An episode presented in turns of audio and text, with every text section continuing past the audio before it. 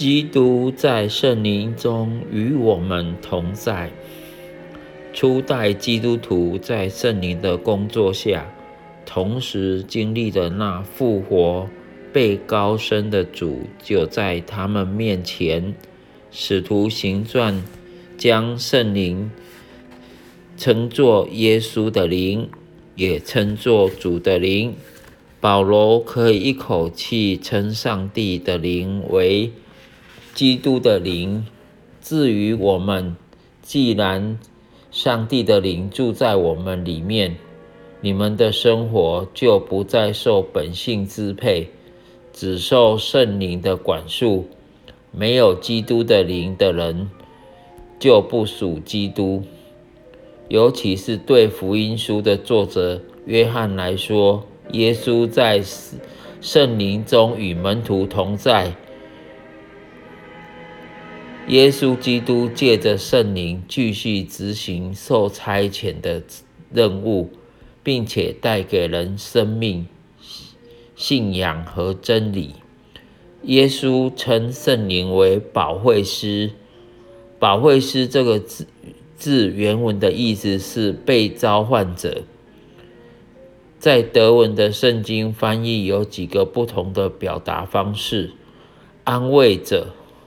援助者、辩护者、帮助者、代言人，为了不让圣经的特殊性被抹杀，还是保留“保惠师”这个用词。所谓耶稣的告别演说，也就是在约翰福音十三章三十一到三十一节到十七章二十六节中有五个小段落描述圣灵的工作。约翰描述的很明显、清楚的是，耶稣是受差遣的情况。耶稣和圣灵之间相互性的被提出来。我要求父，父就另外赐给你们一位保惠师，叫他永远与你们同在。这段话的意思就是说，耶稣一直到死。去之前称自己是在门徒中间的保惠师。耶稣离开了这世界，到上帝那里去之后，圣灵就代替他来到信徒这边。圣灵简直就是与耶稣相类似的形体。圣灵也和耶稣一样被差遣，但保惠师就是父因我名。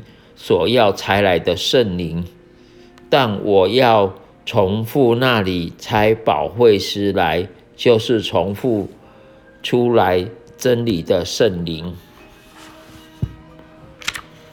耶稣所教导的和所做的，没有什么是出于自己的，而是挺身做父天父的见证。因此，圣灵所接受的。也是都从被高升的耶稣和自己而来的。同样，这也是耶稣曾向门徒宣告：因为圣灵不是凭自己说话，而是把他所听见的告诉你们。耶如同耶稣和他的门徒到处为上帝的真理做见证。保惠师，也就是真理的灵，永远和信徒同在。就像这世界不能查验耶稣的意义，他也不能了解圣灵成就的事，因为他们看不见他，也不认识他。只有耶稣的门徒认识圣灵，就像他们已经认识耶稣一样。但你们认识他，因为他在你们的生命里常与你们同在。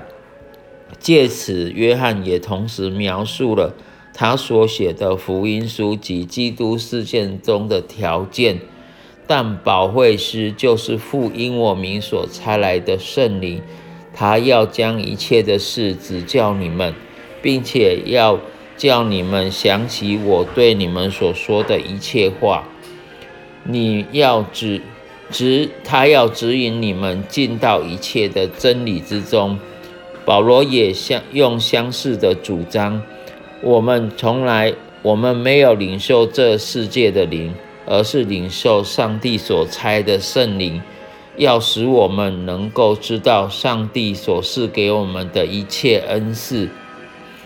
在约翰福音七章三十九节，作者很明确的写下要。在耶稣复活之后，才可以领受圣灵。而根据二十章二十一到二十二节的记载，复活的耶稣将圣灵吹入圣徒里门徒里面，才差遣门徒出去，清楚地影射了创世纪二章七节的情节。耶稣借这时，借着圣灵这位保惠师亲自对教会说话，并且在圣灵里亲自与他们同在。我不撇下你们为孤儿，我要再回到你们这里来。有学者认为，有关于圣灵在基督教会中，没有比约翰福音所说的更全面性了。到目前为止，只有圣灵在教会团契中所做的功被提出讨论。再来要描述圣灵如何改变一个基督徒的生命了。所以我们要靠着圣灵来，在圣灵里与基督同在。